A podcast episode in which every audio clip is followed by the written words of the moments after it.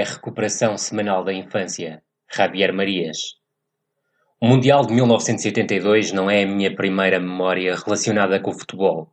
Aprendi a ler e a escrever precocemente e poucos dias depois de completar cinco anos, no início do outono de 1981, entrei para a escola primária. Tenho memórias dispersas da temporada 81-82, dominada internamente pelo Sporting de Big Mal e daquele derby entre leões e águias num final de tarde em Alvalade, com direito a uma raríssima transmissão televisiva narrada por Gabriel Alves, marcada pelo soco, numa altura em que a noite já caíra sobre o relevado, de um felino Manuel Galrinho Bento a um predador Manuel Fernandes. Isto é que está mal. Como é que é? Isto não está bem num campo de futebol, vociferava Gabriel Alves. Ou então, da final da Taça de Portugal, com as imagens televisivas apenas a chegarem no telejornal, em que o Sporting bateu de forma contundente o Sporting de Braga, treinado pelo mestre Quinito, que surgiu no Jamor trajado de fraco creme e de laço castanho, ou não fosse aquele dia o da grande festa de futebol. O desfiar do novelo de memórias também me conduz ao coração. As primeiras incursões pela mão do meu tio no estádio da Avenida, o mítico pequeno caldeirão onde o rio Ave, dos célebres Mourinhos de Trabalho, realizava a época de ouro na primeira divisão, com Zé Mário no plantel.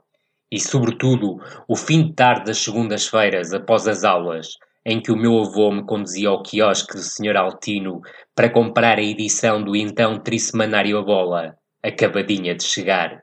Eram tempos em que os jornais só chegavam a Vila do Conde ao final da tarde. E quando bom futebol acontece, agradeço aos céus o milagre, sem me importar com o clube ou o país que o oferece. Eduardo Galeano. Tinha três anos no Euro 80. Não tenho nenhuma memória além da bola amarela que me acompanhou durante grande parte da década de 1980, onde surgia carimbada a mascote da competição, o Pinóquio. O futebol na rua e no recreio da escola, aquele que até motivava castigos da professora Cândida, que não gostava de nos ver suados, fez com que o boneco se fosse desvanecendo até aquele longo nariz pintado com as cores da bandeira italiana, com as marcas da terra que foram tornando a redondinha cada vez mais castanha. Por isso, o Mundial 1982 foi a minha primeira grande competição internacional de seleções. A caderneta de cromos representava o nosso primeiro contacto visual com a maior parte dos jogadores. Sim, eram tempos em que as imagens de futebol internacional rareavam, o que nos levava a absorver avidamente toda a informação que a caderneta e os cromos nos disponibilizavam. Foi também por essa altura que percebi que era raríssimo marcarmos presença naquele tipo de certame. O meu tio e os meus avós contaram-me a história dos magriços, de Eusébio, daquele Mundial de 1966, das famílias e amigos em redor de uma televisão minúscula, um bem tão precioso como escasso, num país a preto e branco. Percebi depois. E por falar em preto e branco, a cor que Abril nos trouxe também chegou aos televisores e não faltavam campanhas para as promover.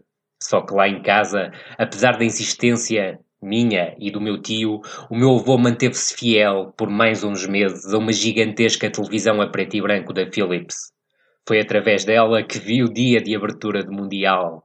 Mais do que o jogo inaugural entre a Argentina, campeã do mundo, e a Bélgica, naquela que terá sido a primeira vez que vi Diego Armando Maradona jogar, guarda a cerimónia de abertura, transmitida em direta pela RTP1 após o Passeio dos Alegres de Júlio Isidro.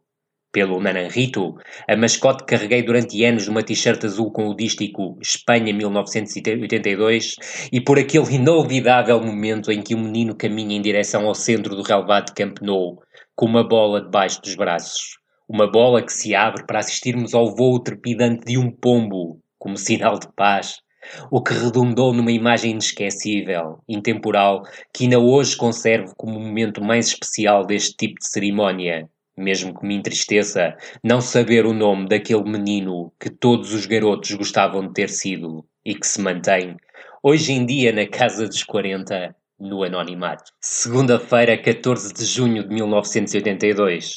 Um dia depois da cerimónia de abertura, eis que surge, entre o telejornal antecipado por pouco para pouco depois das 19 horas e a telenovela Vila Faia, o jogo que ninguém queria perder.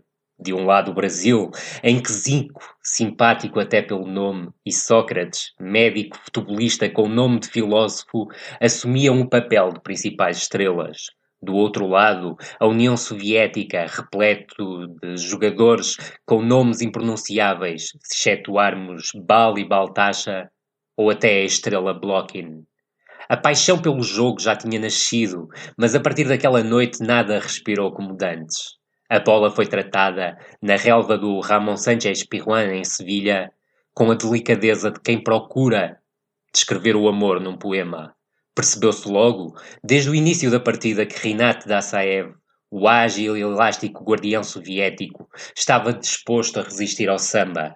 O tom era dado por um soberbo Zico, enquanto Sócrates, preso na zona central do meio-campo, face à ausência por castigo de Toninho Cerezo, surgia mais tímido enquanto Rinat, o Grande, continuava a fazer gala dos seus magníficos reflexos, Blokhin, o veloz canhoto, começava a criar enormes dores de cabeça a Leandro, o lateral direito que, que não surgia na caderneta de cromos, e um abúlico Dirceu, opção inicial para a ala direita. Seria ele, Blokhin, numa incursão pelo corredor central, a abrir o caminho para o gol inaugural, repartido entre Bal, que arriscou um remate pouco potente, a longa distância, e Valdir Pérez, o goleirão, o goleirão brasileiro que deu o primeiro dos seus frangos. Depois, na segunda parte, o futebol poema ganhou outra dimensão. Sócrates passou a jogar mais adiantado, aproximando-se de Zico, enquanto o elétrico Paulo Isidoro rendeu o desinspirado Dirceu à direita.